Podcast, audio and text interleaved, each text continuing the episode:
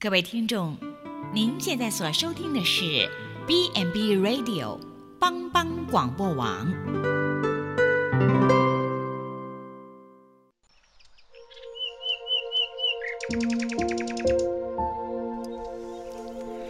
一日之计在于晨，一天的开始，愿你有好心情面对每一件事。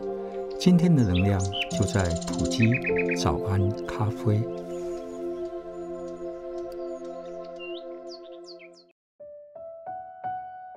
大家平安，欢迎收听埔基早安咖啡。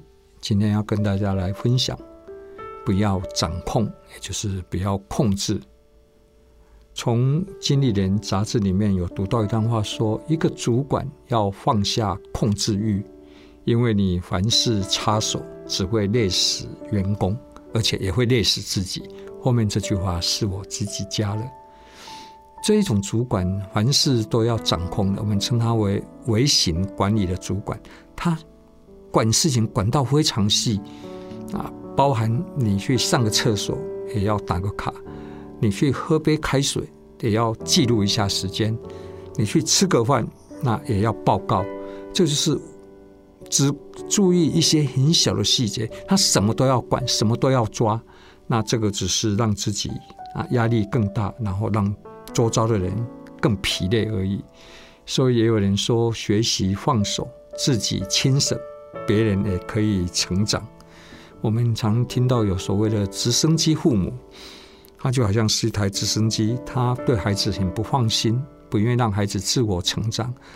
他就每天盘旋在孩子的上空，监严密的监控他的一举一动，随时做出生命中的指导，常常在下指导期，所以这个孩子活得很痛苦。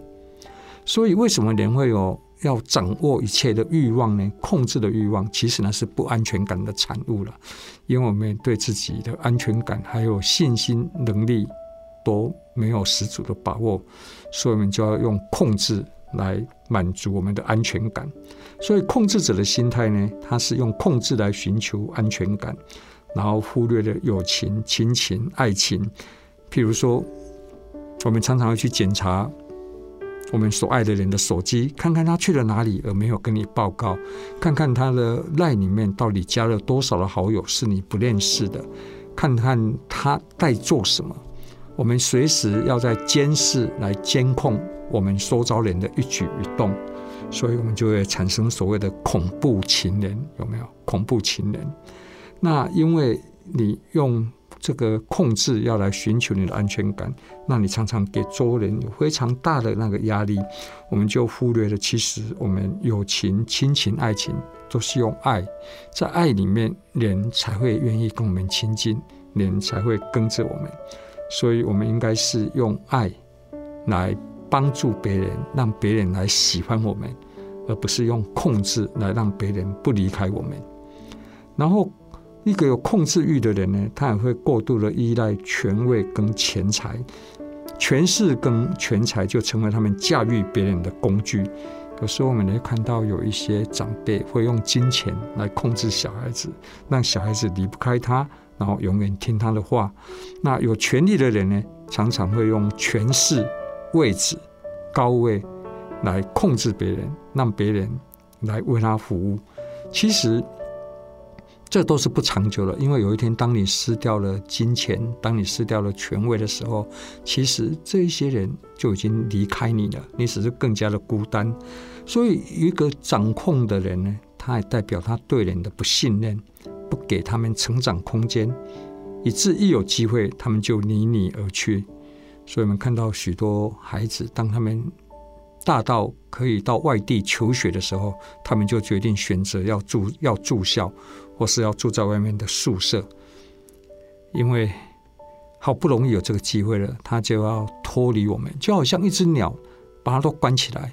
让他有一天，他打开这个笼子的门的时候，小鸟就展翅高飞了。是的，他可能还会回来，可是他的心已经不回来了，因为他跟你生活在一起是非常的痛苦了。他被你压到都喘不过气来，而且不仅只是我们周遭的人会辛苦，我们自己也活得很不快乐。我们也好像是奴隶一样，所以我们要学习断舍离的这个功课的学习。有权势者、有地位者要学习放手、舍己，用信心把事情交托给上帝。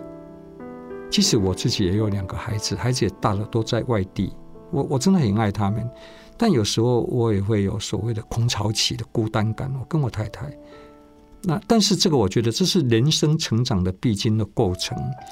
我孩子不可能永远一辈子都在我们的保护下面，所以我常用祷告来为我的孩子祷告。所以祷告把他交给耶稣，是我对于孩子关系维系一个最大的安全感。我信得过耶稣，然后我看到，因为孩子他也慢慢有成长，学习让他们做一些决定，也学习他们去为他们的决定来负一些的责任。啊，我觉得这个是一件非常棒的事情，所以你永远是抓不住一个人的啊！你要用爱让来吸引他，这个爱就包含什么？包含尊重，包含给他空间，包含接纳他目前的缺点，然后也盼望盼望他能够学习长大。加拉太书第五章第一节的圣经告诉我们说：基督释放了我们，叫我们得以自由。所以要站立得稳，不要再被奴仆的恶来挟制。